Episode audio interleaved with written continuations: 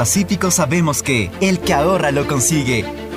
Por eso premiaremos a 40 ecuatorianos con 2 mil dólares cada uno para que consigan eso que tanto quieren. Participa acumulando 300 dólares en tu cuenta hasta enero de 2021. Además, hay 150 tarjetas de regalos e incrementa 100 dólares mensuales. Ahorra a través de nuestros canales digitales. Banco del Pacífico, innovando desde 1972. El siguiente es un espacio contratado. Radio Atalaya no se solidariza necesariamente con las opiniones aquí vertidas.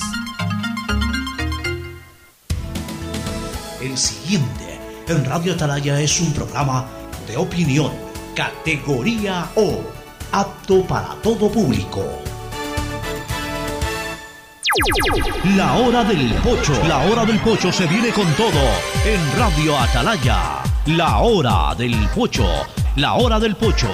Alfonso el Pocho Car y su equipo traen para ustedes la opinión política, la opinión deportiva, más premios, sorpresas, regalos para sus oyentes. La hora del pocho. Aquí en Radio Atalaya. Cada día más líderes. Buenos días, este programa es auspiciado por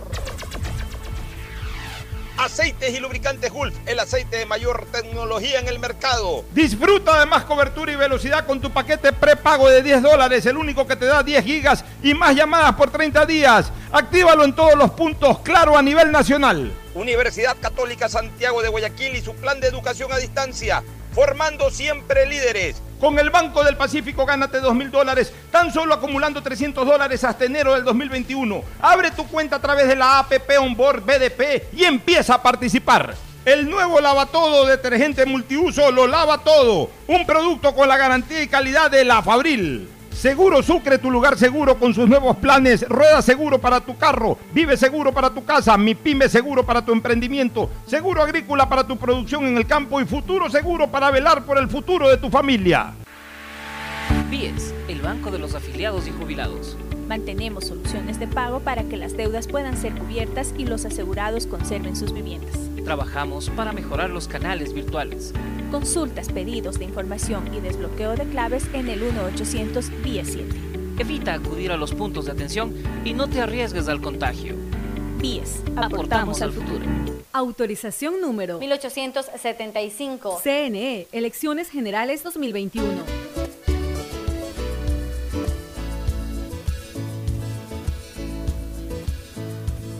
Camino.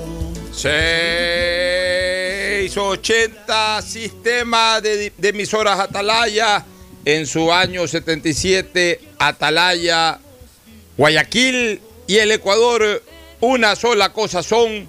Por eso llegamos a la razón y al corazón de la población. Cada día más líderes, una potencia en radio y un hombre que ha hecho historia, pero que todos los días hace presente y proyecta futuro en el Dial de los Ecuatorianos. Este es su programa matinal, la hora del pocho, de este martes 23 de febrero del 2021. Corremos hacia el final del segundo mes del año. Se acaba este domingo el segundo mes del año 2021. Ya tenemos el panorama un poco más claro en lo electoral, por un lado, ya dos finalistas. Ya tenemos de alguna u otra manera una mayor expectativa en el, en- torno al tema de la vacunación, a pesar de que eh, todavía estamos muy, pero tremendamente atrasados en relación a, a otros países, incluso de la región. Pero ahí vamos avanzando de a poco. Dios es grande y nos protegerá. Pido también eh, en oración por mi buen amigo Carlitos Naón Mancheno, conocido barcelonista, pero sobre todo un hombre, un joven, todavía es un hombre joven, no, llega a los 40 años, que le ha caído esto del COVID y que está luchando por su vida ahí en la clínica del CIBAR. Eh, problema pulmonar que se le ha agravado por un tema de asma que él venía sufriendo. Pero bueno, está luchando Carlitos Nabón y nosotros desde atrás estamos respaldando también esa lucha. Así que suerte para Carlitos Nabón Mancheno y para todos aquellos que están enfermos de COVID. Bueno, el saludo de nuestro contertulio Fernando Edmundo Flores Marín Farfloma, que de inmediato pasa a saludar al país. Fernando, buenos días. Buenos días con todos, buenos días, Ocho. Eh, Estaba viendo también una información de los amotinamientos que han sucedido tanto en la cárcel de Guayaquil, en el centro de eh, eh, penitenciario, donde hay ocho fallecidos. Se reportan también en Turi incidentes que han provocado dos fallecidos y están, no sé qué problemas, no, todavía no hay información completa, pero parece que también hay algún tipo de inconvenientes en la cárcel de la Tacunga. Es decir, el sistema eh, eh, carcelario del país colapsa. No sé cómo, desde hace muchísimo tiempo, hemos venido viviendo y observando cómo ingresan armas, celulares, drogas y todo a los centros penitenciarios. Imagínate, para que haya habido ocho muertos en un amotinamiento en Guayaquil, dos más en Cuenca. En fin, no hay mucha información de cuál es el motivo ni nada por el estilo, pero estoy justamente revisando a ver si llega más información al respecto. Oye, a veces da la impresión de que no damos más con el tema de seguridad ciudadana. Y a mí se me ocurre pensar en lo que alguna vez pensó León Febres Cordero hace treinta y pico de años cuando fue presidente de la República y que le originó incluso hasta un problema penal eh, después de su gobierno, pero que lo supo defender porque además eso se lo hizo con transparencia, honestidad y hasta se lo hizo con austeridad. Porque imagínate, el gran escándalo por el cual a León Febres Cordero se lo quiso involucrar penalmente y que no pudieron hacerlo era por apenas, entre comillas, 150 mil dólares para un presidente de la República. 150 mil. Lo de Rangasit. Lo de Rangasit. Y Febres Cordero justificó totalmente la presencia de Rangasit. Por eso te digo, si, si la seguridad del Ecuador invirtió 150 mil dólares, yo diría que fue hasta austero ese gasto en relación al beneficio que tuvo el Ecuador de haber eh, desarticulado totalmente a la guerrilla. Y yo a veces pienso, ¿no será de volver a eso? O sea, a, pedir refuerzos extranjeros como en el fútbol, Fernando. Yo, yo, yo me desespero porque yo veo que acá en el Ecuador, no sé, si no, no, sé si no existe la capacitación o no sé si no existe la honestidad suficiente para garantizarle al Ecuador la seguridad ciudadana. Yo no creo que sean tan brutos, perdóname. Tampoco creo que sean tan corruptos. O sea, para mí que hay de ambas cosas, y lo digo con absoluta honestidad, para mí que no hay la suficiente capacitación y tampoco hay la suficiente transparencia u honestidad. O sea, no son del todo capaces o capacitados, no capaces, sino capacitados nuestros elementos, eh, tanto eh, agentes eh, de la seguridad solamente capacitados, Pocho, sino que no están bien dotados en armamento, si no están con leyes que protejan el accionar de la policía. Y aparte, yo no sé si también estén lo suficientemente capacitados. No, no, eso incluye la capacitación, me refiero. Eso por un lado. Añadiendo a lo que tú tanto, acabas de tanto, tanto los que nos custodian en las calles como los que deben de custodiar dentro de los recintos penitenciarios. Pero también a veces yo sospecho de la honestidad de quienes nos custodian en la calle y de quienes custodian en los recintos penitenciarios. Entonces yo creo que, eh, y, una de las cosas por las cuales yo veo difícil una solución a partir de Made in Ecuador, es de que sí necesitamos contrainteligencia, sí necesitamos también averiguar qué pasa adentro, sí necesitamos averiguar de dónde viene la corrupción, quiénes están inmersos en la corrupción y frentear esa corrupción, y eso acá en el Ecuador nadie lo va a descubrir y los que lo saben no lo van a, no lo van a aflojar. Eh, yo, yo estoy desesperado realmente porque vivimos en un país absolutamente inseguro, un país en que está controlado totalmente por la delincuencia. No hay gobierno, ni hay ministro del Interior, ni hay presidente de la República, ni hay autoridad alguna que pueda vencer esto. Eh, yo no veo fórmulas ecuatorianas que nos ayuden a solucionar esto en un mediano plazo. Ni siquiera tengo un plazo inmediato, un mediano plazo. No lo veo. Y yo no sé si en algún momento, en un acuerdo bilateral de los gobiernos de Israel y Ecuador, por ejemplo, pedirle a los israelitas que nos... Así como se pidan, mira, mira, mira una cosa, Fernando, y no, no, no es totalmente trastornado lo que estoy pidiendo, para nada. Así como se pide ayuda internacional para la lucha contra la corrupción a diferentes fundaciones, que vengan a dar seguimiento a los actos de corruptela, ayudarnos a investigar la ruta del dinero y todo. Para los delitos de cuello blanco se pide ayuda internacional. ¿Y por qué no pedimos también ayuda para los delitos eh, eh, o para los crímenes sangrientos, para, para los crímenes callejeros, para los asaltos, para los asesinatos, para los sicariatos, para estos problemas en, los estos amotinamientos en, los, en, los, recintos penitenciarios. ¿Por qué no podríamos estar pidiendo también una ayuda internacional, así como la pedimos para los de cuello blanco? Mira, yo quiero, yo, yo quiero, hay un amigo al que lo quiero muchísimo.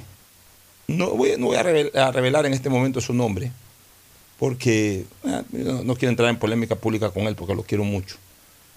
Pero siempre me anda escribiendo eh, fustigando los delitos de cuello blanco y los delitos y cuando uno fustiga los delitos estos callejeros enseguida sí, pero y los delitos de cuello blanco, sí, los delitos de cuello blanco hay que perseguirlos, este eh, Fernando, pero pero hoy tenemos un problema mayor que los delitos de cuello blanco, que son los delitos que atentan contra la seguridad ciudadana. Me perdonan, me perdonan, no, no, debe haber ningún tipo de delito, pero ya llega un momento en que más, más agobiante es el delito eh, sangriento que hay en las calles que el delito de cuello blanco, porque por último, por último se llevan la plata, se llevaron la plata y persíguelos y mételos presos y quítales la plata y todo lo que tú quieras, pero ¿hasta cuándo por andar persiguiendo a funcionarios públicos que se llevaron la plata nos descuidamos o no le paramos bola a una verdadera lucha contra el crimen que afecta a cada uno de los ciudadanos, que afecta a la vida de los ciudadanos, que afecta a la estabilidad familiar de los ciudadanos? ¿Hasta cuándo no le paramos bola a eso, por Dios? Son dos tipos de delitos distintos. Son delitos tienen que ser perseguidos y castigados. Pero el delito del ciudadano que, sale a, su trabajo, caminar libremente para dirigirse a su sitio de trabajo, a coger un transporte público, y de repente sale un infeliz armado a robarle y muchas veces a quitarle la vida eso tenemos que combatir por sobre cualquier cosa. Yo te quiero decir una cosa. que tiene un ecuatoriano de caminar libremente por las calles del país. No puede ser que miserables estén armados, asaltando y matando impunemente por falta de custodia policial en muchos casos. Mira, ya, ya, hay un, ya hay una respuesta de la ciudadanía al respecto, Fernando. Hay que saber leer también el 0.6% que sacó César Montúfar y apenas el 4% que sacó Fernando Villavicencio, que de todas maneras le permitió entrar a la Asamblea, sí. Pero bueno, él, trabajó, él trabaja para un nicho, para un nicho de la ciudadanía, ese nicho le reconoció esa lucha. Yo creo que es un hombre valioso, Fernando Villavicencio, creo que podría ser un excelente fiscalizador ya dentro de la Asamblea Nacional, porque esa es su especialidad. Pero yo quiero analizar en este momento este punto bajo otra visión, no la visión individualista del candidato, sino del concepto. Aquí nos acostumbramos ahora a decir que el pueblo no sabe votar. Es que, ahí está, pues la culpa es del pueblo. No es que la culpa es del pueblo, en el pueblo no sabe votar. Eso lo, manejamos de una visión muy comodista, ciertos ecuatorianos. No, señores. No es que al pueblo no le interese que roben en, las altas esferas del Estado. No es que no les interesa, pero el pueblo tiene otras prioridades. O sea, el pueblo, al pueblo le interesa, por ejemplo, en temas de crímenes, al pueblo más le interesa que ya no pueden vivir, que no pueden dormir, porque en cualquier momento se les meten los ladrones, los tumbapuertas o los ladrones en general, se les meten en, cualquier sitio de sus viviendas. Oye, Pocho, tú tú ruedas por las calles de Guayaquil, igual que yo, y, tú ves, si te pones a observar detenidamente, ves que Guayaquil es una gran cárcel. Todas las casas, puertas de fierro, ventanas con rejas, todo, todo, todo está así. Fernando. A eso nos han llevado. Guayaquil es una ciudad que dejó de ser ciudad.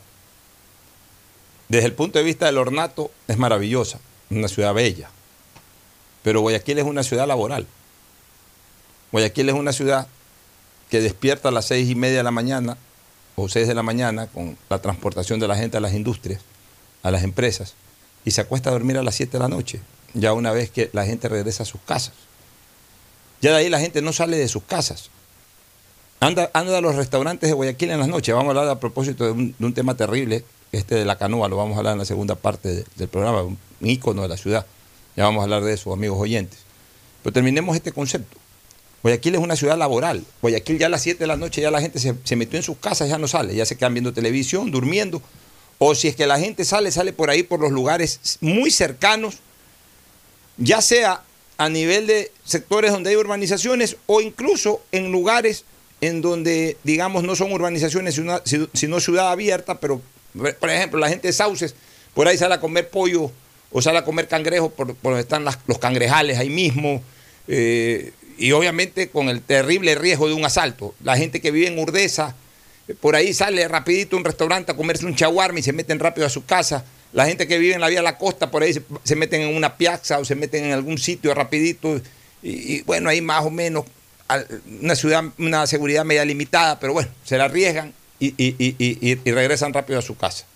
Guayaquil dejó de ser esa ciudad de 30 años atrás, para, para más atrás, en donde tú a las 2 de la mañana veías a la gente caminando. O sea, yo era eh, eh, morador de la ciudad de la Kennedy, por ejemplo, a los 16, 17 años yo me iba a Urdesa caminando. Y yo pasaba por, no necesitábamos carro, había una camioneta ahí de, de- alguien de la Gallada y en esa camioneta por último nos íbamos a los Ceibos a una fiesta. Pero para llegar al punto, la mayoría salía caminando. La gente vivía en Urdesa, todo el mundo en el Burger King nos vemos. De cualquier lado de Urdesa al Burger King, la Gallada que parábamos por ahí por el Burger King, o de la Kennedy al Burger King, caminando. Y por ahí máximo alguno que llevaba una camioneta, vámonos a una fiesta a Los Ceibos, vámonos a una fiesta al Paraíso, ya, nos embarcábamos todos en el balde de la camioneta y íbamos en un solo carro. ¿Por qué? Porque, porque había más seguridad y no tanto, ojo, yo no diría ni siquiera que había más seguridad, había menos delincuencia. O sea, y además la delincuencia estaba más concentrada en ciertos puntos, no se venían por todos lados. Ahora es por cualquier lado de Guayaquil que hay delincuencia y no hay seguridad ciudadana. La policía no puede garantizar la seguridad ciudadana. Entonces, requerimos urgentemente que el Estado ecuatoriano establezca una política de seguridad ciudadana. Yo lo digo bajo una tremenda asesoría, por ejemplo, israelita. Los israelitas son los reyes del mundo en temas de seguridad ciudadana. Yo les quiero decir una cosa, si no tuvieran la capacidad y la inteligencia para manejar seguridad los israelitas, hubieran bombas cada, cada semana, una o dos bombas terribles. De vez en cuando, cuando explota una bomba en el centro de Tel Aviv o en algún lugar de, de- de Jerusalén o de algún lugar israelita, es porque antes han desactivado 500. El israelita tiene una característica, adelantarse a través de trabajo de inteligencia. Ellos tienen tan perfeccionado el trabajo de inteligencia que ellos se adelantan a lo que viene y siempre interceptan. Algo se les escapa, porque no todo puede ser perfecto. Algo se les escapa, pero la mayoría interceptan, la, la mayoría bloquean, ubican rápido. O sea, ese tipo de inteligencia es la que necesitamos. Acá en el Ecuador ni tenemos la capacitación ni tenemos la transparencia. Entonces, ojalá algún día se le ocurra a algún gobierno asesorarse, como lo hizo Febres Cordero en el año 86, traer, traer eh, eh, 84, traer acá también, hacer un... Ya a lo mejor no, es necesario traer un rangacit. Se puede hablar con el gobierno israelita para, para un acuerdo bilateral a través del cual Israel, Israel le provee a Ecuador de un eh, equipo de inteligencia que le ayude a resolver los problemas de seguridad ciudadana. Solos no podemos. Y no podemos, vuelvo a repetir, por dos cosas. Primero, por falta de capacitación. Y segundo, por falta de honestidad de muchos de nuestros agentes de la fuerza pública. Yo algún día propuse, Fernando, mira, yo he participado tres veces como candidato a la Asamblea. Cuando más propuse no entré. Cuando menos propuse entré. Este, así es la vida, pues, ¿no? Eh, y te digo una bueno, pero a ver, también en las veces en que entré sí propuse cosas y sí las cumplí. Por ejemplo, yo, yo propuse hacer la ley del deporte para la campaña del 2002, me dieron el voto, segundo más votado del país después de León Febres Cordero, y hice la ley del deporte, hice muchas leyes. Sino que la gente se acuerda de la pistola, esas vainas, pero yo hice muchas leyes en beneficio del país. Pero, por ejemplo, en la, en la campaña esta del 2013, que no alcancé a tener los votos necesarios para entrar a la Asamblea, yo propuse lo de 50 años para los crímenes execrables, que ahora fue una de las propuestas de esta fallida consulta popular que al final no viabilizó la Corte Constitucional.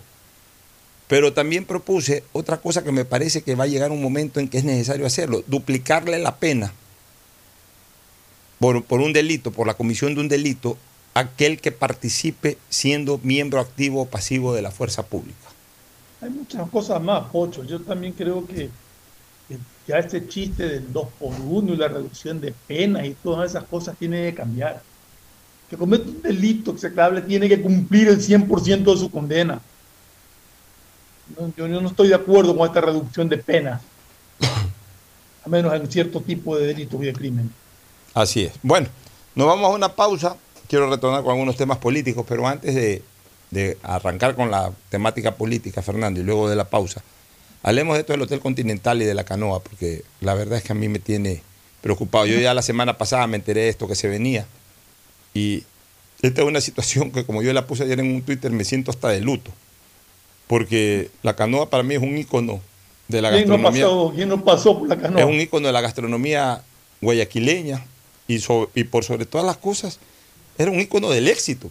O sea, como yo puse en un tuit, si hace 10 años me decían, eh, apuesta por alguna empresa que jamás vaya a quebrar, yo te decía la canoa, o sea, no se me ocurría otra. Ocho, abierta las 24 horas y a la hora que ibas había gente. 4 de la mañana estaba repleta. Sí, a la hora que ibas había gente. Ya vamos a hablar de ese tema, volvemos. El siguiente es un espacio publicitario apto para todo público. Inicia tus aventuras en familia, sin preocupaciones, y convierte tu vehículo en el protagonista de recuerdos y momentos inolvidables.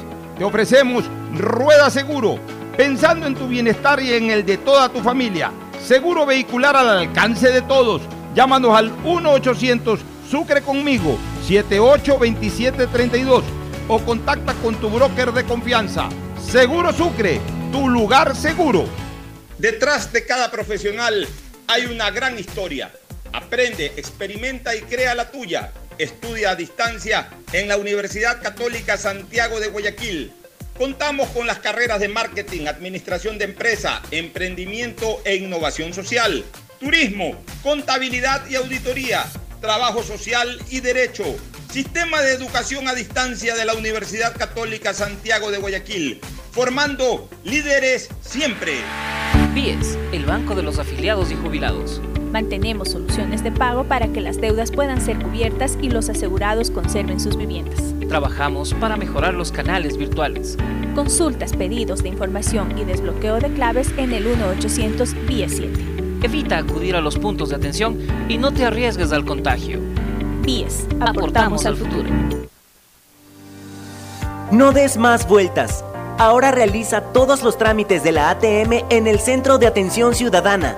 Cuenta con 11 módulos para que realices consulta de multas, impugnaciones, convenios, traspasos, canje del 75% del valor de tu multa por educación virtual o labor comunitaria, pago con tarjeta de crédito, entre otros. Ubicado en el Centro Comercial Albán Borja, local 56, en el horario de atención de lunes a viernes de 9 a 17 horas. La ATM y el Centro de Atención Ciudadana trabajan pensando en ti. Alcaldía de Guayaquil. Cuando no usas mascarilla, alguien muere. Usar mascarillas salva vidas. Que no sea tu culpa.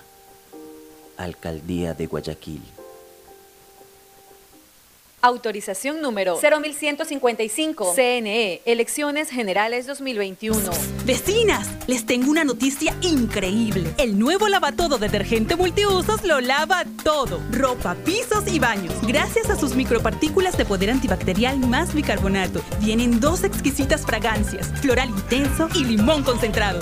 Nuevo lavatodo detergente multiusos. Un solo producto para todo. Pídelo en tu tienda favorita. ¿Cansado de que se te acaben tus gigas por estar full en redes sociales? Los nuevos paquetes prepago te dan muchos más gigas para navegar en tus redes favoritas. WhatsApp, Facebook, Instagram y no se consumen de tus megas principales. Además tienes minutos ilimitados a CNT y minutos a otras operadoras. Ponte pilas y cámbiate a CNT. Revisa términos y condiciones en www.cnt.com.es. BIES, el banco de los afiliados y jubilados. Mantenemos soluciones de pago para que las deudas puedan ser cubiertas y los asegurados conserven sus viviendas. trabajamos para mejorar los canales virtuales. Consultas, pedidos de información y desbloqueo de claves en el 1800 7 Evita acudir a los puntos de atención y no te arriesgues al contagio. BIES, aportamos al futuro. Si quieres estudiar, tener flexibilidad horaria y escoger tu futuro, en la Universidad Católica Santiago de Guayaquil trabajamos por el progreso en educación, ofreciendo cada día la mejor calidad. Estamos a un clic de distancia. Contamos con las carreras de marketing, administración de empresa, emprendimiento e innovación social, turismo, contabilidad y auditoría, trabajo social y derecho. Sistema de Educación a Distancia de la Universidad Católica Santiago de Guayaquil, formando líderes. Cada siempre. vez que escuches el... y siga sonando el... Sabes que el camión recolector de Urbaceo ya se está acercando a tu casa. Porque esta es la nueva canción que te recordará sacar tus desechos a tiempo, para que cumplas tu compromiso con Guayaquil. Y es que cuando todos ponemos de nuestra parte, podemos mantener siempre limpia nuestra ciudad. Guayaquil, compromiso de todos. Urbaceo. Hay sonidos que es mejor nunca tener que escuchar. Porque cada motor es diferente. Desde hace 104 años, Lubricantes Gulf mantiene la más alta tecnología y calidad en línea de aceites para motores a diésel y gasolina. Está hecho con una fórmula especial para dar excelente protección a todo tipo de motores, evitando el desgaste prematuro de pistones, anillos y árbol de levas, ayudando a mantener limpio el motor y libre de depósitos que se forman por las altas o bajas temperaturas. Dele a su motor lo que se merece.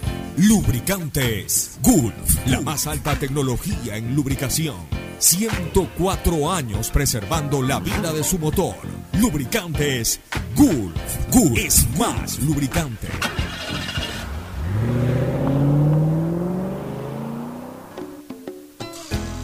Fin del espacio publicitario. Usted está escuchando un programa de opinión, categoría O, apto para todo público. Bueno, retornamos eh, con la segunda parte del programa. Oye, hablemos un poquito de esto de la canoa. Un poquito también poner en antecedentes a las personas. La canoa está pasando por un momento muy difícil. No sé si ya oficialmente ha cerrado o no, porque eh, por ahí hay un boletín de la empresa que regenta tanto el Hotel Continental como la canoa, que dice que todavía no, no, no han cerrado sus puertas. Entiendo que el Hotel Continental no está recibiendo pasajeros o huéspedes. Que lo que pasa es que le- eh, supuestamente el problema es que les han cortado la luz por no haber cumplido con obligaciones con la... Así es. Y es, es- eso yo me enteré la semana pasada, el martes de carnaval, para ser preciso. Después de jugar eh, en la mañana un- unos partiditos de tenis por ahí con cuatro amigos, nos fuimos a la, a la canoa. Se le ocurrió a uno de esos amigos decir, vamos a comernos un caldo de salchicha a la canoa. Vamos a comernos un caldo de salchicha o algo a la canoa. Cuando llegamos a la canoa, incluso parqueamos en, en el estacionamiento ese que hay ahí al lado, estacionamiento privado. Este, parqueamos ahí, cuando bajamos, la sorpresa, estaba la canoa abierta, pero a oscuras, a pesar de que era 12 del día, pero a oscuras en el sentido de que no había luz, no había aire acondicionado, nada. Y estaban todos los empleados sentados en las mesas. O sea, estaban, obviamente no estaban metidos en la cocina, en ningún lado, sino que ya estaban todos ahí. Y no había ningún comensal porque no había servicio. Entonces me acerqué y conversé con los saloneros, eh, ¿cómo están muchachos? Hola. Bueno, ¿qué, qué pasa aquí? Y ellos me supieron contar las cosas. El problema es que eh, la familia Brusone era la dueña de este exitoso proyecto turístico, gastronómico. Eh, se, quedó hecho cargo, el, que era dueño realmente de, estos negocios, sus herederos, optaron por otras alternativas, son profesionales en otros ámbitos, no, se hicieron cargo del asunto. Y entiendo que el, el tronco de, de- de la familia que maneja este asunto está pasando por un problema de salud bastante delicado. Ya, y entonces eso ha hecho pues de que él prácticamente ya no esté al frente del asunto y no hay, no no hay nadie que se haga cargo del asunto. Y a partir de ahí pues prácticamente se han hecho cargo los empleados. Pero los empleados son eso, son empleados, son muy eficientes en su labor, el cocinero debe ser un gran cocinero, los saloneros son muy buenos saloneros, el cajero es un gran cajero, pero no son administradores, ellos cumplen su función. Es como que en un equipo de fútbol los futbolistas de repente se hagan cargo de la institución. Ellos son futbolistas, no son administradores. Acá igualito. Ellos son personas que trabajan, que operan el negocio, más no son los que administran el negocio. Entonces yo no sé pues cómo se esté manejando eso, entonces obviamente pues no hay en este momento capital para pagar el costo de la luz, en algún momento el costo del agua, no sé si es que los víveres los puedan estar adquiriendo y si por ahí los mismos saloneros hicieron cargo del asunto, pues están comprando ahí en la medida en que pueden para, seguir abasteciendo, pero ya llegará un momento en que definitivamente no podrán más. Y yo creo que ya llegó ese momento. una cosa Pocho. Están reclamando sueldos y una serie de, ingresos propios de su, de su trabajo, vacaciones, etcétera, etcétera. Si ellos mismos administraban, según lo que tú estás diciendo, no sé cuánto tiempo tiene esto, es raro que no hayan decidido cobrar su sueldo y ahora estén reclamando eso. Bueno, pues que a ver, ellos siguen siendo empleados. O sea, una cosa, no es que, no es que les han dado en concesión la. O sea, ellos en este momento han seguido eh, empujando esto de la canoa para que siga funcionando la canoa. Y me imagino que lo que va ingresando lo van gastando en, en, seguir comprando alimentos. Y, o sea, un poco, un poco organizado, guiado eso a la criolla, no bajo un concepto ejecutivo, que es lo que siempre se, se, manejó. veía el video de la gente, de los empleados, con razón, no estoy diciendo que no tienen razón, estaban reclamando pago de haberes vencidos desde algún tiempo atrás. Y, realmente uno dice, ¿cómo es que un negocio que sería tan exitoso? Bueno, lógicamente el negocio eh, era uno solo, tengo entendido, con el hotel. No sé si se manejaban independientemente. Eso ya habría que revisarlo, pero para mí es integrado con el hotel. Entonces, muchas veces cuando tienes estas ramificaciones, los ingresos uno cubren gastos operativos de otro. Pero sí sería bueno saber qué llevó al hotel y a la cafetería a esta situación. Porque como decíamos al comienzo, es un negocio que tú lo veías pues siempre lleno, o sea, a cualquier hora de las 24 horas del día, no de las 8 horas o 12 horas, de las 24 horas del día, siempre había clientes, siempre había gente. Entonces, eh, sí, sí llama la atención, preocupa y duele que un sitio así esté en la situación en la que está. Bueno, eh, habría que reconocer de que ese, al igual que todos los sitios de la misma línea, de la misma línea de negocio, sufrieron el avatar del, del, del, COVID, ¿no? O sea, el avatar del COVID, digamos que tres meses... Más golpeado, pienso yo, por el en, COVID. En tres meses no debe haberse vendido un vaso de agua, en, el tiempo de la cuarentena, ya, por un lado. Y, luego, con todas las limitaciones y todo, eh, afecta mucho también. Es que mira, hay, varias afectaciones para los negocios del centro. En el centro no hay donde comer, este, Fernando. Se acabó el centro. Si tú vas al centro no tienes donde comer. El Hotel Guayaquil reabrió hace poco. Sí. La cafetería del Hotel Guayaquil reabrió, reabrió hace poco. Eh, el hotel, como le, genera servicio el Hotel Oro Verde, digamos que creo que todavía eh, está brindando servicio gastronómico. De ahí quedaba la canoa, que ya está prácticamente cerrado. Hay un restaurante. Hay un restaurante, hay un cangrejal ahí en la esquina de la canoa, este, que ahorita la gente que iba por ahí ya se cruza para el cangrejal, pero ya. Y de ahí, del lado de 9 de octubre hacia el norte, ya cerró, ya, ya cerró la famosa Tasca de Carlos, que era un sitio muy concurrido en el centro de Guayaquil. que estaba eh, en, frente la, en la calle Córdoba, pero frente al edificio San Francisco 300. Correcto, correcto. Córdoba entre Peicasa, más, más cerca de Peicasa que de 9 de octubre, pero ya, correcto, ya cerró la tasca de Carlos. Eh, por ahí está 200 millas, que ahí la vez pasada fui, había un par de mesas con comensales nada más. Eh, ya cerró, eh, creo que Amador, que es un restaurante más de carácter popular. Más han quedado restaurantes populares. Es decir, restaurantes donde te venden algún tipo de comida criolla a un valor no superior a los 6, dólares el plato, 5 dólares el plato. Está el ñato, que, vive más del almuerzo ahí en el centro, En el centro sí ellos tienen un servicio de... Ya viven más, más, y lo que hay es más bien sanducherías por ahí, que es la española, que... que eh, cafeterías. cafeterías, tres o cuatro sanducherías, ese tipo de cosas. Pero ya el centro de Guayaquil ya no tiene restaurantes prácticamente. ¿Por qué? Porque además, eh, con el tema de, del, del, del, COVID, de por sí ya la gente no, no sale en la cantidad que salía antes.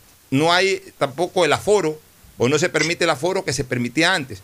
Pero adicionalmente, como ahora se hace mucho teletrabajo, el centro dejó de ser, y ahí volvemos a lo que hablábamos del Guayaquil de, de, estos últimos, de estas últimas décadas, ¿no? del Guayaquil que de a poco se va convirtiendo en una ciudad laboral, ya no en una ciudad despierta las 24 horas, en donde el guayaquileño entraba y salía, andaba por todos lados. No, ya es una ciudad muy laboral. Entonces ahora como hay mucho teletrabajo, ya eh, la gente va menos al centro. Incluso los que trabajan con sede en el centro al hacer teletrabajo ya no necesitan salir de su casa porque están haciendo teletrabajo. Entonces disminuye cada día más la demanda y eso hace también de que se contraiga la oferta en temas gastronómicos.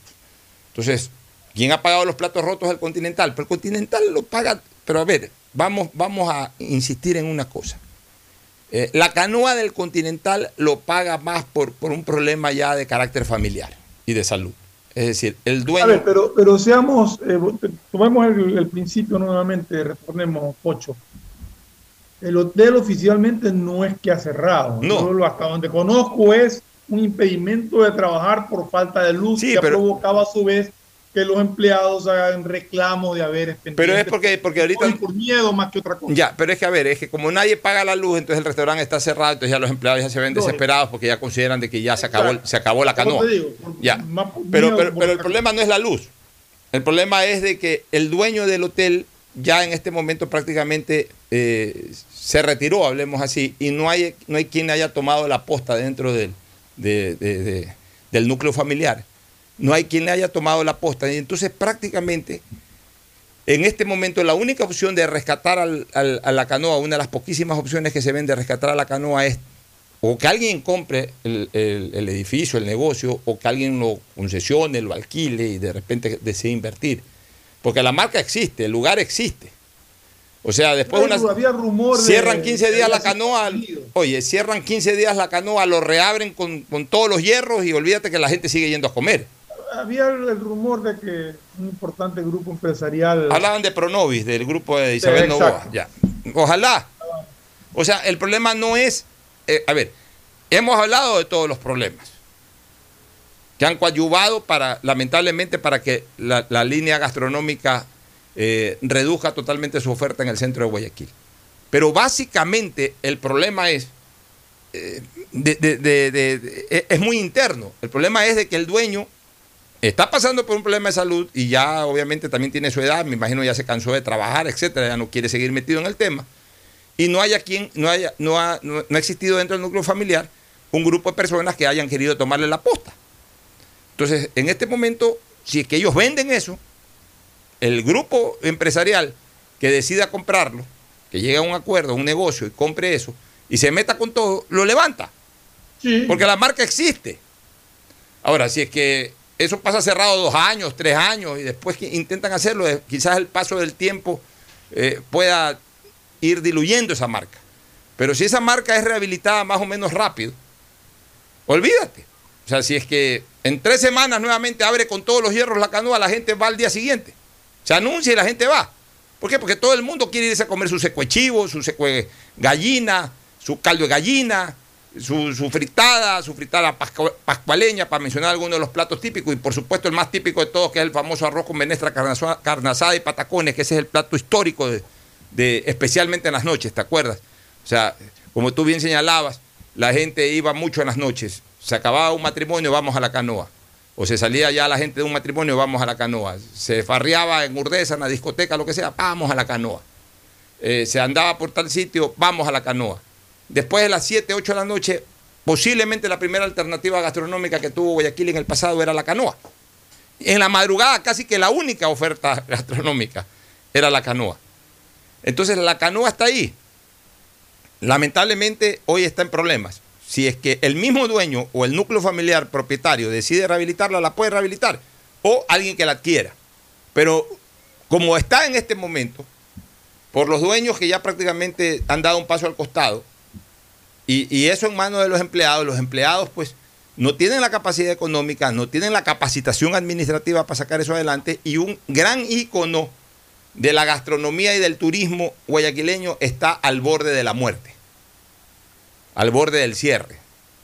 Entonces, eh, por eso eh, le damos un tiempito a esto, porque no es cualquier restaurante. Aquí no estamos hablando de un restaurante, aquí estamos hablando de un ícono de Guayaquil que no debemos de permitir Si que no desaparezca. Me equivoco, si no me equivoco, el Hotel Continental fue el primer gran hotel que tuvo Guayaquil en el.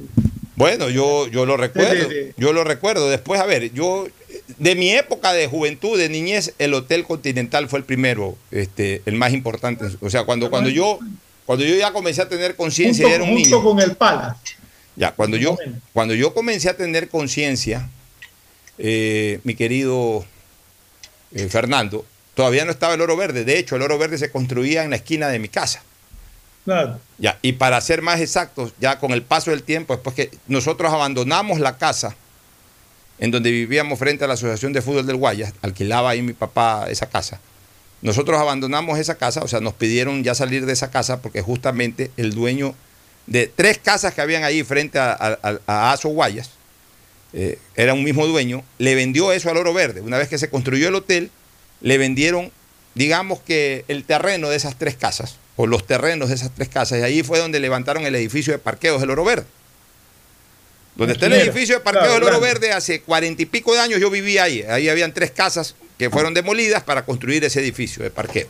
Ya. Este, entonces yo vi construir el Oro Verde. Yo vi construir en, a mediados de los 90, no, no, no ha pasado mucho tiempo, 93, 94, 95, no, no pasa de ese tiempo. Vi construir el Hilton Colón acá en la Kennedy Norte. Ni que hablar los que están en la Avenida Constitución, el Sheraton, el Sonesta, que es mucho más moderno. Ah, eso ya son Ya, nuevos. Estos ya son del- de, de este milenio. Eh, ni que hablar eh, de otros eh, hoteles importantes que hoy tiene Guayaquil. Cuando yo era muchacho, o sea, en la década de los 70 y de los 80, el hotel cinco estrellas, que nunca lo fue como cinco estrellas, pero digamos que el hotel de mayor nivel que tenía Guayaquil era el Hotel Continental. Y de ahí era el Hotel Guayaquil y el Hotel Palace. Entonces fueron posterior. Guayaquil fue posterior. Sí, pero cuando yo era niño, el Hotel Guayaquil Claro. ya era un hotel. acuerdo, era, me era- acuerdo. era el otro gran hotel que tenía Guayaquil. Eran el Hotel Continental, el Hotel Guayaquil. De ahí era el, eh, había el Hotel me acuerdo Palace. era del, de- de- de- de- del Palace y el Hotel Continental. Y- después y- ya vino el Hotel y- Guayaquil, como tú dices, ya el Uni Hotel y todos los Ya otros cuando hoteles. yo era muchacho, cuando yo era muchacho, este, ya tenía 16, 17 años, eh, todavía existía el Hotel Humboldt, pero ya estaba bastante deteriorado. Ya no era el hotel. Humboldt era el otro hotel. Ya, pero, pero ya estaba bastante deteriorado hasta que finalmente cerró. Y de ahí no habían más hoteles. El Hotel Continental era el gran hotel. Ahí se Era presentaban. grande con casino. Ahí se, era Hotel Casino, ahí se presentaban grandes artistas, ahí se presentaba Alberto Cortés, creo que alguna vez se presentó Rafael de España. Camilo VI se Camilo VI, ¿por qué? Porque mi papá y mi mamá iban mucho a esos shows. Entonces, ¿dónde se va papi? ¿Dónde se van? No, ahora de noche nos- ya yo los veía encachinados, bien vestidos, con cartera alejada, mi mamá, ¿todos a dónde se van? Nos vamos a los candelabros, que hoy día se presenta Rafael, hoy día se presenta Alberto Cortés. Y ahí se quedaban comiendo en los candelabros. ¿Y cuál era el plato estrella de los candelabros? La famosa lasaña y todo ese tipo de cosas. O sea, yo lo tengo presente porque están dentro de mi recuerdo de niñez, de lo que convivían mi padre y mi madre, porque se iban mucho a ese hotel a, ver los espectáculos artísticos. Después ya cuando uno en la muchachada, en eh, la adolescencia, y más que en la adolescencia, ya en los, en los albores de la juventud, uno andaba en las farritas y andaba en la vaciladera y todo, eh, se hacía mucha vida de centro todavía y ahí yo recuerdo que había el famoso Santa Ana Music Hall. Allá abajito era un... Era lindo porque, porque ahí, ahí era una pequeña cantina en donde se presentaban show artístico de algún artista nacional y la gente iba, pedía, uno llevaba ahí la enamorada o, o los hombres llevaban sus esposas o sus parejas y pedían su botellita de whisky, la gente tomaba sus tragos, bailaba, se pasaba bonito. Eran sitios en donde la gente se distraía sanamente en el centro. Ya eso no ocurre. Ya en- al centro de Guayaquil tú no puedes ir de noche a pegarte una farrita. Ya que vas a ir al centro, ya a las ocho y media de la noche da miedo estar en el centro de Guayaquil. Yo hace muchos años que no voy al centro. El año 2019 fui dos veces al centro, en las noches, atendiendo invitaciones de nuestro gran amigo Jacinto Velázquez Herrera, que tiene su, su departamento, un lindo departamento en la, en la, calle Escobedo, en la calle Escobedo y 9 de octubre, en un, el penthouse, ese es de Jacinto, en un lindo departamento. Ahí ha vivido buena parte de su vida. Y tuvo la gentileza, Jacinto, que siempre nos escucha, de invitarnos. En esa época estaba por acá José Javier Varas. Tú, tú te habías ido, era el lapso en que tú saliste de, del programa de esos cuatro o cinco meses del año 2019. Jacinto nos invitaba a José Javier Varas, a Julio Ayala Serra, que anda por ahí. Eh, me invitaba a mí, por ahí fue, fue una vez Javier Neira, eh, su, hijo, este, su hijo Mario. Hicimos dos o tres tertulias bien interesantes nos en, eh, entrábamos a conversar desde las 7 de la noche hasta las 12, 12 y media de la, madru de la madrugada ya. Y recuerdo pues ya la salida, eh, yo tenía el carro abajo, eh, otros tenían el carro por la zona de la calle, por la zona donde antes estaba Radio Atalaya, por la calle Rumichaca, por ahí, que es la oficina de Jacinto, ahí tenía Mario, una vez nos fuimos caminando acompañándolo a Mario a recoger su carro. Es tenebroso andar por el centro de Guayaquil a las 9 de la noche. Tenebroso. Tienes que andar cuatro ojos. Dos adelante y mirando rápido atrás, prácticamente usando dos ojos atrás. Tenebroso andar a las 9 de la noche en, en, en, en, la calle. 9 de octubre. No te hablo andar por la calle Aguirre. No te hablo andar por la calle Víctor Manuel Rendón. Te hablo hablar por, andar por la calle 9 de octubre a las 12 de la, no a las 12 de la noche, a las 9 de la noche. Es tenebroso caminar por ahí. Yo cuando era joven me acuerdo que me iba caminando por la calle 9 de octubre que atravesaba el Parque del Centenario hasta el barrio Orellana, que era donde yo vivía. Y tranquilo, o sea, caminabas tranquilo. Ahora tienes que andar mirando por todos lados. Y ahí a lo mucho, el, el, más alado de todos por ahí, oye, me chinearon anoche, me chinearon. Que era el chino que te cogía uno del pescuezo por atrás y el otro se te llevaba las cosas. Ya, pero en la calle 9 de octubre no te chineaba. Te no, chineaban no, por ahí ya, allá, por la calle Mendi, por la calle pero, Mendiburo, por allá. Era, chute, ese man lo chinearon. O sea, era el gran delito, lo chinearon. Era, era, era casi sorpresivo eso. Ahora, sí. ahora en la calle 9 de octubre no puedes caminar. Intenta salir a las 9 de la noche a la calle 9 de octubre. Es más, todo está oscuro, nada está abierto. No tienes nada que hacer en el centro de Guayaquil a las 9 de la noche, 8 de la noche. No tienes nada que hacer. O sea, no hay nada que hacer. Tenemos que ver la manera en que se recupere, si no el 100%, por lo menos un buen porcentaje de esa seguridad de antaño, de esa seguridad que teníamos antes, en mi juventud al menos, de caminar por las calles de Guayaquil, que es lo que queremos los ciudadanos, no solamente de Guayaquil, sino todo el Ecuador. Caminar libremente por las calles, sentirte seguro. El miedo que lo tenga el delincuente de ser atrapado o de, de, ser, si es preciso, eh, eh, aplicarle mano fuerte por la policía, que se la aplique. Pero no puede ser que el ciudadano sea el que camine asustado. Así es, mi querido Fernando. Bueno, nos vamos a una pausa a una recomendación comercial, retornamos de inmediato con más análisis político. Auspician este programa. Aceites y lubricantes Gulf, el aceite de mayor tecnología en el mercado. Acaricia el motor de tu vehículo para que funcione como un verdadero Fórmula 1 con aceites y lubricantes Gulf. ¿Quieres estudiar, tener flexibilidad horaria y escoger tu futuro?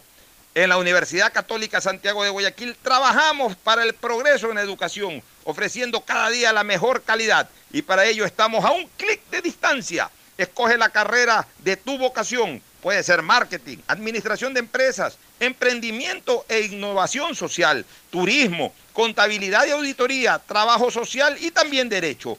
Consulta en nuestra página web mayor información y esquemas de admisión. Universidad Católica Santiago de Guayaquil, formando siempre líderes. ¿Sabes cómo ahorrar y ganar dos mil dólares? Claro que sé. Hay que ahorrar en el Banco del Pacífico. Si acumulas 300 dólares hasta enero del 2021, puedes ganar dos mil dólares. Banco del Pacífico premia a los que ahorran. Si no tienes una cuenta aún, ábrela a través de la APP Onboard BDP y empieza a participar. Cuando la mala señal te estresa, dan ganas de llorar. No te estreses más y cámbiate a la señal donde tú puedes más. Disfruta de más cobertura y velocidad con tu paquete prepago de 10 dólares, el único que te da 10 gigas y más llamadas por 30 días. Actívalo en todos los puntos claro a nivel nacional. El BIES amplía sus servicios. Sábados de febrero y marzo de 8 de la mañana a 1 de la tarde Atiende en la sucursal mayor y también en el Monte de Piedad Sur, en la ciudad de Guayaquil, y en la oficina especial de Puerto Viejo. Así mejora la atención del Banco de los Afiliados y Jubilados. El nuevo lavatodo detergente multiuso lo lava todo, en dos exquisitas fragancias, floral denso y limón concentrado. Pídelo en tu tienda favorita, un producto con la garantía y calidad de la Fabril. En Seguro Sucre, tu lugar seguro con sus nuevos planes Rueda Seguro, un seguro vehicular al alcance de todos Vive seguro, donde puedes asegurar tu patrimonio anticipándote a cualquier eventualidad. Futuro Seguro, en caso de accidentes te damos cobertura y en caso de muerte amparamos a tu familia. Seguro Agrícola cuenta con una amplia cobertura en la pérdida causada por eventos climáticos y biológicos, así como Mi Pyme Seguro, un seguro exclusivo para tu emprendimiento con una amplia y flexible cobertura a la medida de tus requerimientos. Seguro Sucre, tu lugar seguro. Contáctanos al 1-800 Sucre conmigo, 782732. Estamos en la hora del pocho.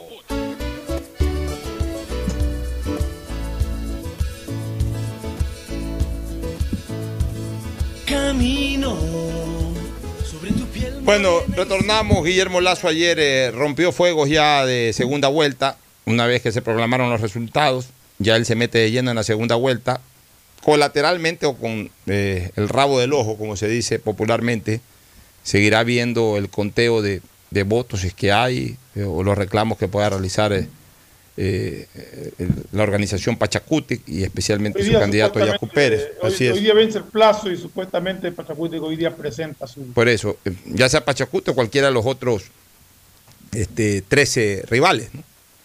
No sé, yo sé que Pachacuti presenta hoy día, no sé si los demás también lo vayan a hacer. Por eso, entonces él de, de, reojo estará observando aquello, pero ya en este momento Guillermo Lazo Mendoza arrancó oficialmente la, eh, digamos, su candidatura arrancó la carrera hacia la segunda vuelta. Oficialmente la, campaña electoral arranca en marzo, pero no quita que, que los candidatos ya estén haciendo cualquier tipo de proselitismo, excepto el de la publicidad, el de la publicidad en los medios de comunicación. Guillermo Lazo delineó lo que será su campaña de segunda vuelta y habló de las propuestas de otros sectores que serían acogidas en su eventual gobierno. Lazo dijo estar a favor de la defensa del medio ambiente y propiciará que Ecuador lidere esa lucha en foros internacionales. También se declaró de acuerdo con el cuidado del agua, como asegura lo hizo en el 2017. La igualdad de género será, según dijo, un tema central en su campaña y en su posible gobierno, especialmente en el campo laboral.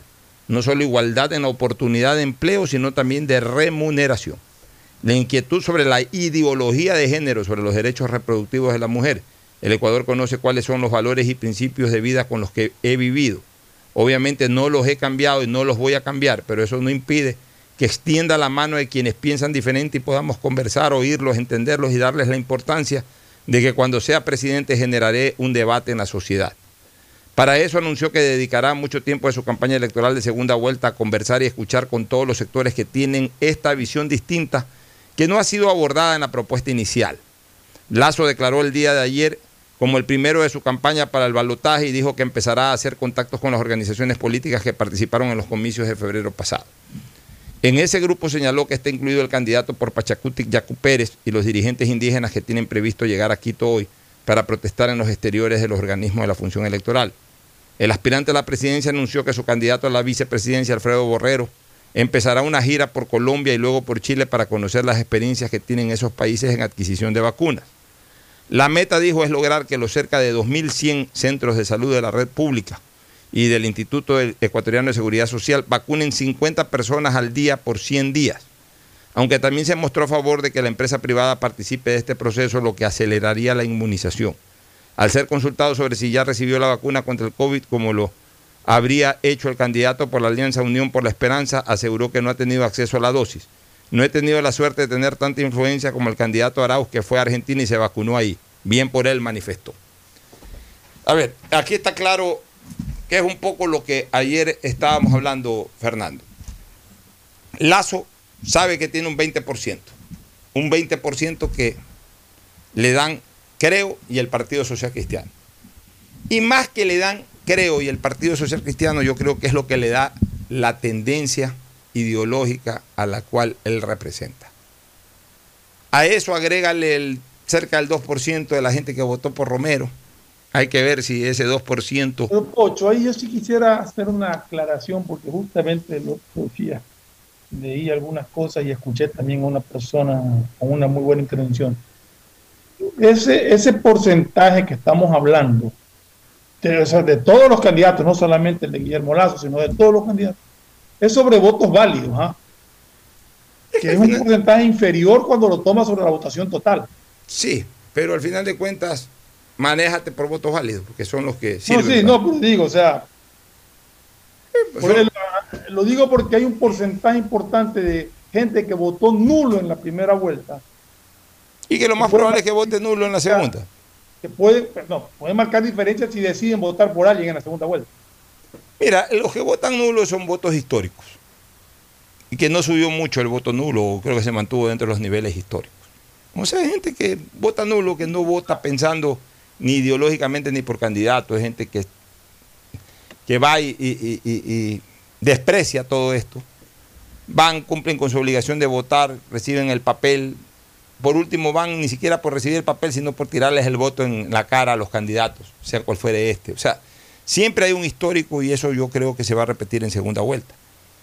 Lo que te quiero decir, y un poco en extensión de lo que comenté ayer, es de que Lazo tiene... Total, entre nulos y blancos suman el, el 12-13%.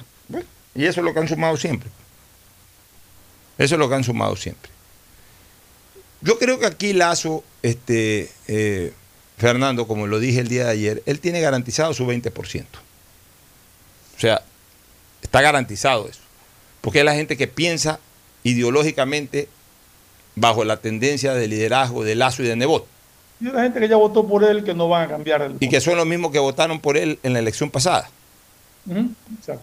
y que son los mismos que han votado por Nebot más allá de la función eh, municipal. Acuérdate que en política, en, pol- en- en- perdón, en elecciones, más que en política, en elecciones, se vota de manera distinta acorde a lo que vayas a votar. Para presidente de la República se ve más lo ideológico, se, se ve más lo conceptual, lo carismático o que generen simpatías el candidato a la presidencia o se respetan más las líneas de liderazgo nacional de ciertos personajes de la vida pública. De esa manera se vota para presidente. Para gobiernos seccionales se vota un poco más pensando en el barrio, en la garantía que le dé tal o cual personaje candidato a la alcaldía de que te va a resolver los problemas de tu barrio, de que va a resolver los problemas de tu entorno, de que ya los resolvió y que puede seguir aumentando la solución a los problemas estructurales de tu barrio. O sea, cuando votas por un alcalde, votas por tu barrio. Cuando votas para un presidente, votas por quien va a estar al frente de la política nacional. Entonces son dos conceptos totalmente distintos. En ese sentido, por eso mucha gente se extraña. Por ejemplo, en el caso de Nebot. ¿Por qué Nebot para una elección de alcalde puede sacar 60 y pico por ciento en la ciudad de Guayaquil? ¿Y por qué Nebot para una elección de presidente a lo mejor no saca ese 65% en la ciudad de Guayaquil? ¿O por qué sus listas no sacan un 65% cuando son, eh, eh, eh, digamos, cuando, cuando participan para la asamblea? ¿O por qué el candidato de su partido o el candidato que él respalda no saca un 65%? Justamente por esa consideración. La gente, en el caso puntual de Nebot, lo valora muchísimo en su función de alcalde, del hombre que le solucionó y que le puede seguir solucionando los problemas de su barrio. Pero ya a nivel de presidente de la República, y ojo, no estoy hablando de votaciones en otros lados, sino en el mismo Guayaquil, ¿por qué disminuye, por ejemplo, una intención de voto para Nebot para presidente de la República en relación a la intención de voto para alcalde. Porque ahí ya la gente ya piensa más en lo ideológico.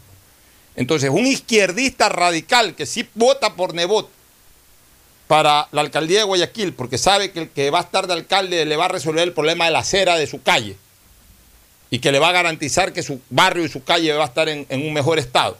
Y le da el voto a Nebot sin pensar ideológicamente, ya para presidente de la República dice, no, yo soy un hombre de izquierda, yo no le voy a dar el voto. Por más que Nebot sea un eficiente alcalde, pero yo no le voy a dar un voto a un candidato de centro derecha, por ejemplo. Y va y vota por un candidato de izquierda. O sea, son dos concepciones totalmente distintas, que quienes estamos en política sabemos que una cosa es una cosa y otra cosa es otra cosa. Y eso ocurre en estas elecciones de presidentes en relación a las elecciones de alcaldes, prefectos, asambleístas, etc. Entonces, el nicho de, de la centroderecha hoy es 25%.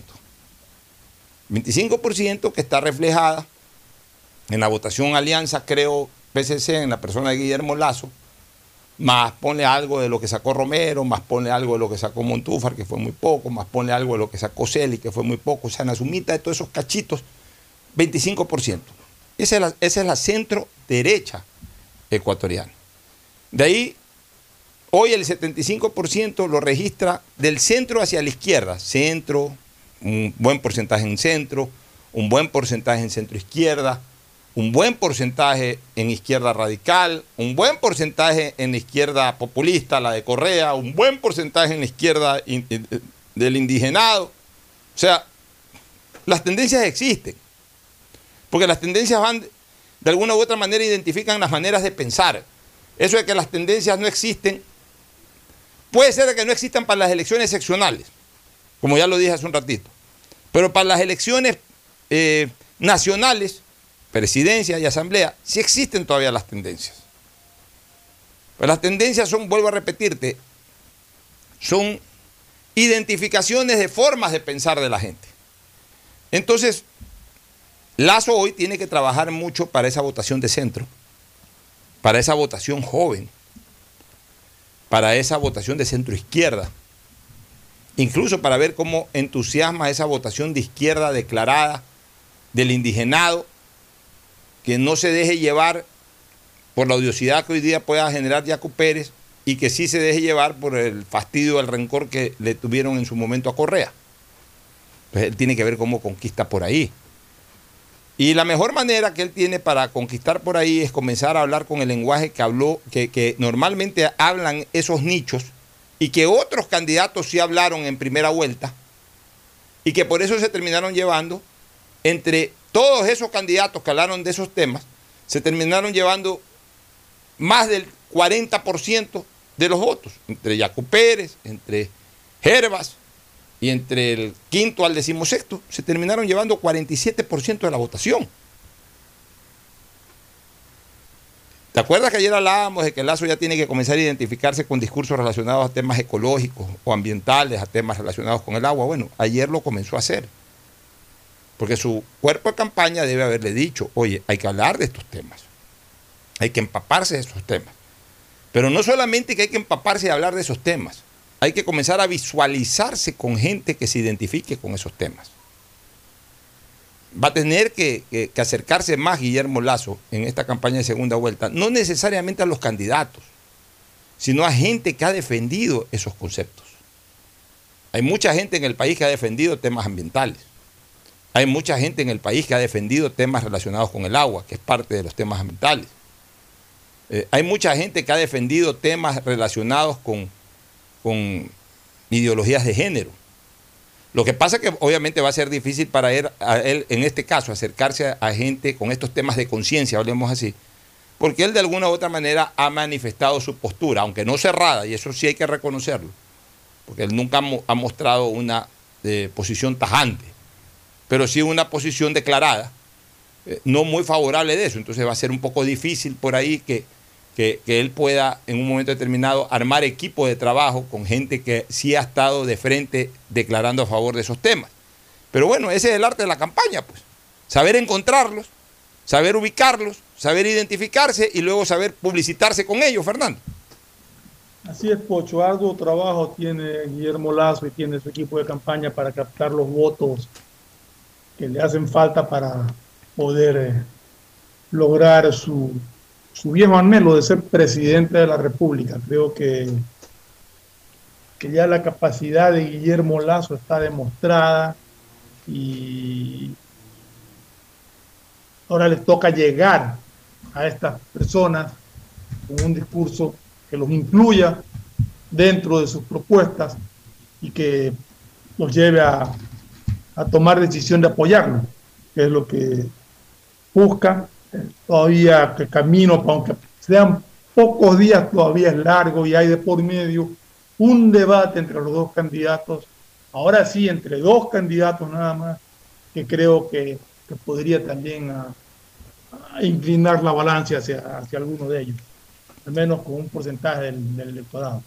Bueno, por otro lado, por otro, te quería decir que por otro lado, hoy la marcha indígena estaría llegando al arbolito.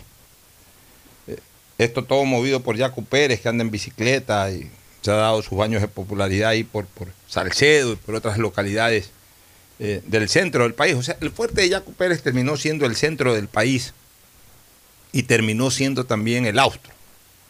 Ojo con una cosa. Eh, tuvo resistencia en Quito electoralmente Jaco Pérez. En Quito ganó Lazo. Lazo ganó en Quito. En Quito ganó Lazo.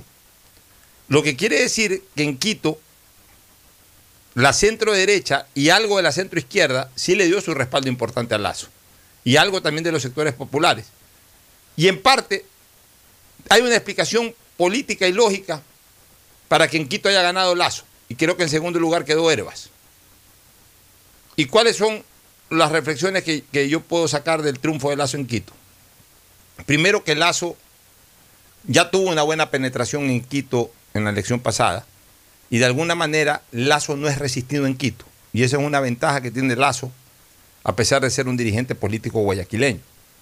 Y a pesar de haberse... Tampoco, fue, tampoco tiene resistencia en el centro de, en las provincias centrales de la sierra. Acuérdate que en las elecciones del 2017 eh, él tuvo muy buena votación Sí, ahí. pero- Lo que pasa es que ahora salió un candidato de esa zona. Y aparte salió Herbas. que quede fuera de pelea, vamos a ver el comportamiento. Sí, pero, pero ahí yo sí creo que tuvo un retroceso Lazo, porque eh, el, el contrapeso de que salió un- uno de la región o uno más identificado con, con- con el sector indígena como Yaco Pérez es un, es, un, es un razonamiento lógico, pero lo que yo no veo de lógico, y ahí sí veo en pérdida de Lazo, es que perdió ese nicho de centroizquierda del centro del país que se lo terminó llevando Herbas. O sea, al final de cuentas, Herbas entró y escarbó ahí. y se le- Herbas en esta provincia. Herbas. Herbas- Herbas sacó votación muy alta. En, en buena parte de esa provincia Her- fue el segundo más votado. Después de Yacu Pérez. Chimborazo, Tunguragua, Cotopaxi, en donde Lazo fue el más votado en primera y segunda vuelta en la elección pasada. Exacto. Por eso ahí sí retrocedió Guillermo Lazo. Pero en- puede recuperar. puede recuperar en tanto en cuanto con su discurso. O sea, yo pienso que sí podría ser mucho más factible que Lazo aglutine esa votación de Herbas y esa votación de Yacu Pérez, esos sectores que, la- que- que pueda captarlo eh, eh, Arauz o que puedan conllevarlo o, o empujar al nulo, porque esa es la otra estrategia que tiene la candidatura de Arauz. Ya lo explicábamos ayer. A Arauz le conviene que si no hay votos a favor de él, el, el- el voto se vaya por el lado del nulo. Ya, pero en el caso de Pichincha, te vuelvo a repetir, eh, Lazo sacó una muy buena votación. Eh, fue, fue la mejor votación de todas. Y, eso es explicable en primer lugar por las características mismas de Lazo, que no tiene mayor resistencia en, Quito. O sea, no tiene una resistencia fuerte que le permite incluso ganar una elección en Quito.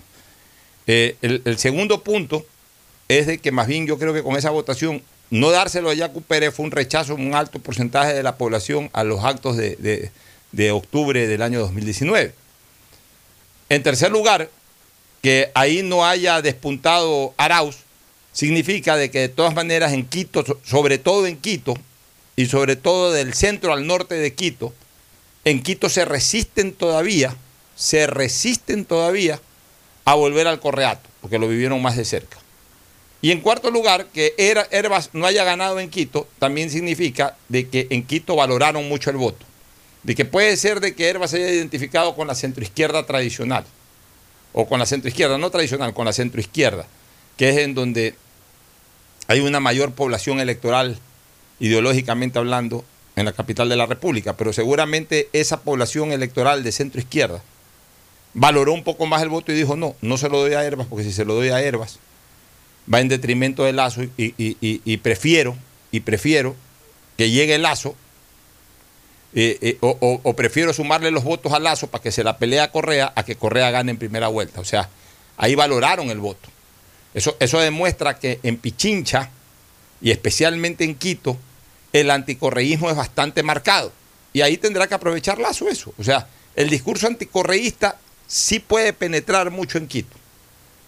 Pero en el centro del país, yo creo que más que el discurso anticorreísta, va a penetrar mucho el discurso este que ayer comenzó a señalar Guillermo Lazo, de hablar de temas ambientales, de temas sociales, de temas vinculados con la ecología, con el agua, etc. Por ahí puede comenzar a conquistar votos en el austro y votos en el centro del país, Fernando. Veremos, a ver, como te digo, el camino, aunque sean pocos los días, el camino es largo todavía. El Pocho quería dar a conocer una información que estaba revisando justamente ahorita, de que el Departamento de Estado de Estados Unidos ha galardonado a 12 personas que están en la primera línea de lucha contra la corrupción a escala local, nacional o mundial, con el International Anti-Corruption Champions Award. Y entre las personas galardonadas, la única persona de Latinoamérica que está es la fiscal Diana Salazar. Es interesante que el Departamento de Estado de Estados Unidos reconozca su lucha contra la corrupción. Felicitaciones a la fiscal. Felicitaciones a la doctora Salazar. Vámonos a una pausa. Y para antes de irnos al corte, también quería informar que aparentemente lo que ha sucedido en la penitenciaría del litoral es un intento de fuga. Ahí está. Y bueno, ha causado ya hablamos. muertos. Está, van a ir poco a poco actualizando información. Si hay novedades, pues las daremos a conocer. Vámonos a la pausa, retornamos con el cemento deportivo. El siguiente es un espacio publicitario apto para todo público. Inicia tus aventuras en familia, sin preocupaciones, y convierte tu vehículo en el protagonista de recuerdos y momentos inolvidables. Te ofrecemos Rueda Seguro, pensando en tu bienestar y en el de toda tu familia. Seguro vehicular al alcance de todos. Llámanos al 1-800 Sucre conmigo, 782732 o contacta con tu broker de confianza. Seguro Sucre, tu lugar seguro. BIES, el Banco de los Afiliados y Jubilados. Mantenemos soluciones de pago para que las deudas puedan ser cubiertas y los asegurados conserven sus viviendas. Trabajamos para mejorar los canales virtuales. Consultas, pedidos de información y desbloqueo de claves en el 1-800 BIES 7. Evita acudir a los puntos de atención y no te arriesgues al contagio. BIES, aportamos al futuro. Detrás de cada profesional hay una gran historia. Aprende, experimenta y crea la tuya. Estudia a distancia en la Universidad Católica Santiago de Guayaquil. Contamos con las carreras de marketing, administración de empresa, emprendimiento e innovación social, turismo, contabilidad y auditoría, trabajo social y derecho. Sistema de educación a distancia de la Universidad Católica Santiago de Guayaquil, formando líderes siempre. No des más vueltas. Ahora realiza todos los trámites de la ATM en el Centro de Atención Ciudadana. Cuenta con 11 módulos para que realices consulta de multas, impugnaciones, convenios, traspasos, canje del 75% del valor de tu multa por educación virtual o labor comunitaria, pago con tarjeta de crédito, entre otros. Ubicado en el Centro Comercial Albán Borja, local 56, en el horario de atención de lunes a viernes de 9 a 17 horas. La ATM y el Centro de Atención Ciudadana trabajan pensando en ti. Alcaldía de Guayaquil. Cuando no usas mascarilla, alguien muere. Usar mascarilla salva vidas. Que no sea tu culpa. Alcaldía de Guayaquil. Autorización número 0155. CNE, Elecciones Generales 2021. Vecinas, les tengo una noticia increíble. El nuevo lavatodo detergente multiusos lo lava todo. Ropa, pisos y baños. Gracias a sus micropartículas de poder antibacterial más bicarbonato. Vienen dos exquisitas fragancias, floral intenso y limón concentrado. Nuevo lavatodo detergente multiusos. Un solo producto para todo. Pídelo en tu tienda favorita. ¿Cansado de que se te acaben tus gigas por estar full en redes sociales? Los nuevos paquetes prepago te dan muchos más gigas para navegar en tus redes favoritas. WhatsApp, Facebook, Instagram y no se consumen de tus megas principales. Además tienes minutos ilimitados a CNT y minutos a otras operadoras. Ponte, pilas y cámbiate a CNT. Revisa términos y condiciones en www.cnt.com.es. BIES, el banco de los afiliados y jubilados. Mantenemos soluciones de pago para que las deudas puedan ser cubiertas y los asegurados conserven sus viviendas. Trabajamos para mejorar los canales virtuales. Consultas, pedidos de información y desbloqueo de claves en el 1-800 BIES 7. Evita acudir a los puntos de atención y no te arriesgues al contagio. 10. Aportamos al futuro. Cada vez que escuches el... y siga sonando el... Sabes que el camión recolector de Urbaceo ya se está acercando a tu casa. Porque esta es la nueva canción que te recordará sacar tus desechos a tiempo. Para que cumplas tu compromiso con Guayaquil. Y es que cuando todos ponemos de nuestra parte, podemos mantener siempre limpia nuestra ciudad. Guayaquil, compromiso de todos. Urbaceo. Hay sonidos que es mejor nunca tener que escuchar. Porque cada motor es diferente. Desde hace 104 años, lubricantes Gulf mantiene la más alta tecnología y calidad en línea de aceites para motores a diésel y gasolina. Está hecho con una fórmula especial para dar excelente protección a todo tipo de motores, evitando el desgaste prematuro de pistones, anillos y árbol de levas, ayudando a mantener limpio el motor y libre de depósitos que se forman por las altas o bajas temperaturas. Dele a su motor lo que se merece. Lubricantes Gulf, la más alta tecnología en lubricación. 104 años preservando la vida de su motor. Lubricantes Gulf. Gulf es más lubricante.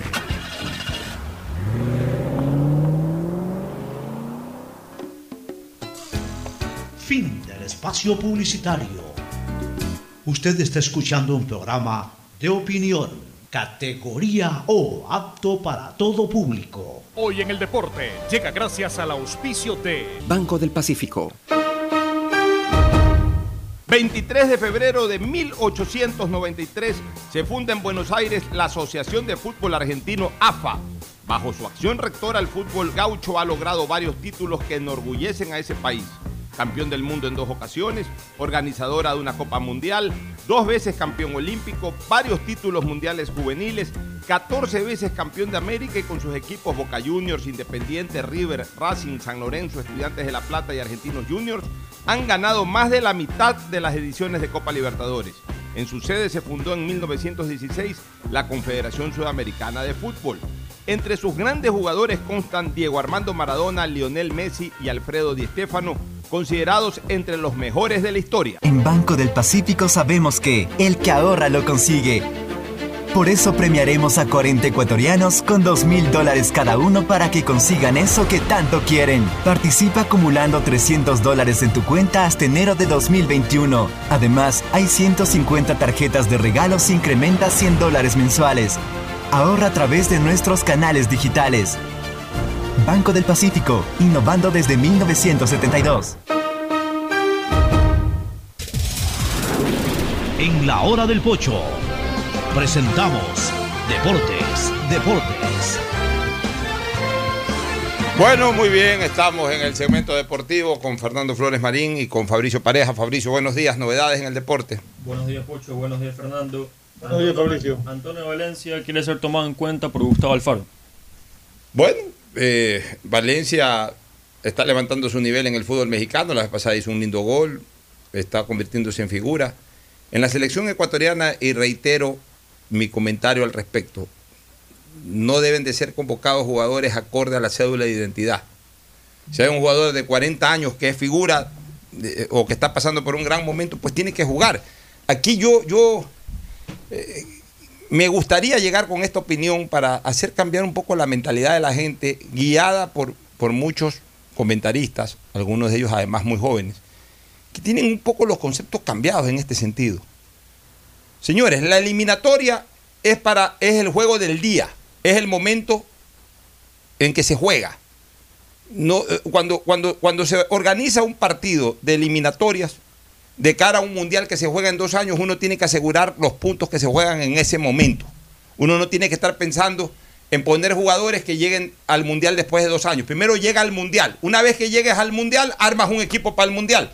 Por eso que yo tampoco estoy de acuerdo con, con lo contrario, con lo que manejan algunos técnicos, de que te llevan jugadores al inicio de una eliminatoria y posiblemente en dos años no están pasando por su mejor momento, pero como fueron parte, entre comillas, del grupo, son del grupo, son de la gran familia, se los lleva a pesar de que no estén pasando por un buen momento. El fútbol es de momentos, el deporte es de momentos. Si tú estás en un proceso eliminatorio y hoy el Quito Díaz está pasando por un gran momento y tiene 36 años y es nacionalizado, pues está pasando por un gran momento, tiene que jugar. Si después de un año deja de pasar por ese gran momento, no tiene que jugar. Si Antonio Valencia el año pasado no estaba ni siquiera jugando, no podía jugar. Si de aquí al próximo partido de eliminatorias Antonio Valencia figura en el fútbol mexicano, tiene que jugar. Y si después de año y medio o de un año no llega en buen momento al Mundial, así haya jugado todas las eliminatorias, no tiene por qué ir al Mundial. O sea, en estos temas las cosas tienen que organizarse y las convocatorias tienen que darse de acuerdo al momento. No vale la historia muy remota. O sea, ah, no, es que fue la gran figura hace 10 años, hace 5 años. Eso no vale. No vale tampoco la historia muy cercana, es decir, no, como estuvo en la eliminatoria, aunque no esté pasando por un buen momento, hay que llevarlo. Eso tampoco vale. Vale siempre el momento. Y tampoco una selección se la arma pensando en el futuro. Las elecciones que se arman pensando en el futuro son las sub-20, son las sub-17. Esas son las que se arman pensando en el futuro. La selección de mayores se arma para el partido que tiene que jugar, para el momento en que tiene que jugar Fernando. Sí, Pocho, y hay que aclarar una cosa, porque la gente a veces se confunde. Eh, el ser llamado a un microciclo no es que eres convocado a la selección. Los microciclos los técnicos los arman para llamar jugadores que muchas veces no han convocado antes y quieren analizar con qué les pueden aportar en determinado momento y ver si esos jugadores se adaptan al sistema que ellos van aportando. yo no sé por qué hacen tanto lío porque llaman a fulano o llaman a sultano a un microciclo. Y así, no están convocados todavía a la selección. Y si lo convocan, quiere decir que el técnico encontró los motivos y las razones suficientes para convocarlos, porque en el microciclo los convenció. yo te digo una cosa. Yo soy un defensor acérrimo del Quito Díaz, como el mejor Díaz de la historia del Barcelona. Nadie ha, peleado tanto esa nominación de mejor Díaz de Barcelona para el Quito Díaz que, esta, que, este, que, este, que este ser humano, que esta persona que está en el uso de la palabra. Y yo he señalado, lo he escrito, lo he dicho, eh, yo puedo decir que con excepción de Moacir Pinto, vi a todos los días del Barcelona, todos los días todos con excepción de Moacir Pinto, a ese no lo alcancé a ver. De ahí desde... De, ah, la monita. La monita Moacir. De ahí desde Bolaños para, para adelante, Bolaños, Epanor, Vasconcelos, Troviani, Insúa, si lo querías poner de 10, Gavica, eh, eh, toditos, toditos los 10, Echeverri, toditos los he visto, a la mayoría de ellos los he transmitido. Soy gran amigo de la mayoría de ellos. Epanor es mi íntimo amigo. Severino Vasconcelos es mi íntimo amigo. Cuando vienen me llaman. Yo con el Quito Díaz no he cruzado palabras. Con eso te digo todo. Sin embargo, yo he defendido que el Quito Díaz es el mejor 10 que ha, vestido la, la, amarilla. Si tú me dices a mí o me preguntas a mí, ¿te gusta el Quito para la selección? Te digo que no para la selección. Y, y por lo menos no para titular de la selección. Es más, ni siquiera Cristian Novoa ahorita que físicamente puede estar mejor o que obviamente juega en Europa, tiene otro ritmo de juego, podría ser más aplicable a, nuestra selección actual. Ni siquiera a, a Cristian Novoa lo veo como para, para, ser titular de la selección, porque creo que nuestra selección tiene un equipo muy rápido, un equipo rapidísimo. No sé si el Quito Díaz vaya a ese ritmo. Puede ser de que, como es rápido mentalmente, los haga volar más, o puede ser también de que los eh, los haga más, haga más lento el ritmo de juego de la selección. No lo sé. ¿Eso quién lo puede valorar? El técnico Alfaro. Punto número uno. Punto número dos. Si lo llaman, ¿podría ser titular? Sí. ¿Podría ir a la banca? Es más probable. O sea, yo no me la jugaría para... Puede que no lo llamen. Puede ser que no lo llamen. Pero de ahí a que si lo llaman, armar todo un alboroto, es evidente de que quienes arman ese alboroto no lo hacen pensando en la selección, sino en esta maldita manera de pensar de seguir poniéndose camisetas locales cuando se habla de la selección ecuatoriana. El Yo fanatismo. tengo un lema, Pocho. Yo tengo el lema de que quien vaya a la selección tiene 100% mi apoyo. Así es. Quita la camiseta que vista eh, en, el- en los equipos. Pero ya una vez que se pone la camiseta de la selección nacional, contarán siempre 100% con mi apoyo. Y eso pasó hace algunos años con Gustavo Quinteros cuando llegó algunos jugadores de Melec y era evidente que Melec tenía los mejores jugadores del campeonato nacional. Mira, y hay una, hay- escúchame, y hay una, hay una interesante, eh, yo diría hasta coincidencia, que pocas veces le hemos dicho y ahora voy a comenzar a usar eh, de aquí en adelante, eh, mi querido Ferfloma. Porque aquí los que hacen problemas por las convocatorias, hay que decirlo de manera concreta, que además son la- el mayor porcentaje de los hinchas de fútbol en el país, son los barcelonistas, los espelecistas y los ligados. Independiente del Valle no tiene hinchas y no opinan. Eh, los de provincia no opinan. Aquí los que Son los opinan, tres. los que andan jodiendo son los barcelonistas, los emelecistas y los ligados. Esos son los que andan jodiendo. Así es. Justo resulta que los colores de su camiseta son los tres colores que más usa la selección ecuatoriana. Porque yo la selección ecuatoriana la he visto de amarillo, que es el color tradicional, por, por ser el color amarillo el, el- el color de mayor eh, proporción de nuestra bandera. Pero el, el- otro de los uniformes que usa mucho la selección ecuatoriana es el azul. El azul. Y otro de los uniformes que a veces usa la selección ecuatoriana es el blanco. O sea, encima hasta esa coincidencia de que la selección ecuatoriana habitualmente usa los colores de los tres equipos cuyos hinchas son los que más joden. Entonces no jodan. Entonces si va un barcelonista, apóyenlo como cuando va un emelexista, o cuando va un ligado, o cuando va uno que no es de ninguno. Lo importante, es que- y cuando, vaya, cuando venga un extranjero que se nacionalice, que está habilitado y va a defender los colores de la camiseta, hay que apoyarlo. Así es. Vámonos a una última recomendación comercial para venir con más temas. Auspician este programa. Aceites y lubricantes Gulf, el aceite de mayor tecnología en el mercado. Acaricia el motor de tu vehículo para que funcione como un verdadero Fórmula 1 con aceites y lubricantes Gulf. ¿Quieres estudiar, tener flexibilidad horaria y escoger tu futuro? En la Universidad Católica Santiago de Guayaquil trabajamos para el progreso en educación, ofreciendo cada día la mejor calidad y para ello estamos a un clic de distancia. Escoge la carrera de tu vocación. Puede ser marketing, administración de empresas, emprendimiento e innovación social, turismo, contabilidad y auditoría, trabajo social y también derecho. Consulta en nuestra página web mayor información y esquemas de admisión. Universidad Católica Santiago de Guayaquil, formando siempre líderes. Yo quiero una de esas 150 tarjetas de regalo del Banco del Pacífico. Es fácil, incrementa 100 dólares este mes en tu cuenta y participa por 150 tarjetas de regalo. Descarga la APP Mi Ahorro Cuenta, programa tu ahorro y empieza a participar. Cuando la mala señal te estresa, dan ganas de llorar. No te estreses más y cámbiate a la señal donde tú puedes más. Disfruta de más cobertura y velocidad con tu paquete prepago de 10 dólares, el único que te da 10 gigas y más llamadas por 30 días. Actívalo en todos los puntos claro a nivel nacional. El BIES amplía sus servicios. Sábados de febrero y marzo de 8 de la mañana a 1 de la tarde. Atiende en la sucursal mayor y también en el Monte de Piedad Sur, en la ciudad de Guayaquil, y en la oficina especial de Puerto Viejo. Así mejora la atención del Banco de los Afiliados y Jubilados. El nuevo lavatodo detergente multiuso lo lava todo, en dos exquisitas fragancias, floral denso y limón concentrado. Pídelo en tu tienda favorita, un producto con la garantía y calidad de la Fabril. En Seguro Sucre, tu lugar seguro con sus nuevos planes Rueda Seguro, un seguro vehicular al alcance de todos. Vive Seguro, donde puedes asegurar tu patrimonio anticipándote a cualquier eventualidad. Futuro Seguro, en caso de accidentes te damos cobertura y en caso de muerte amparamos a tu familia. Seguro Agrícola cuenta con una amplia cobertura en la pérdida causada por eventos climáticos y biológicos, así como Mi Pyme Seguro, un seguro exclusivo para tu emprendimiento con una amplia y flexible cobertura a la medida de tus requerimientos. Seguro Sucre, tu lugar seguro. Contáctanos al 1-800 Sucre conmigo, 782732. Estamos en la hora del pocho. Bueno, ¿alguna información final? Liverpool y Universidad Católica juegan hoy día la pre-Libertadores a las... No, la Libertadores, ya no hablemos de pre-Libertadores, ya es eh, fase Bueno. inicial de Copa Libertadores, no fase de grupos todavía, pero ya es parte de la Claro. Copa Libertadores de América, Católica, ¿y por qué hago este, esta corrección o enfatizo en esto, porque Católica a los 41 años vuelve a Copa Libertadores. La última vez que estuvo fue en 1980, cuando armando un equipazo en donde estaba Rafar, Vinicio Ron, Polo Carrera, Ítalo Estupiñán, Juan Ramón Silva, Antonio Arias, Cristóbal Mantilla. ¿Ah? El arquero era Romera. No, el arquero ahí fue el Chapulín Colorado Quiroga.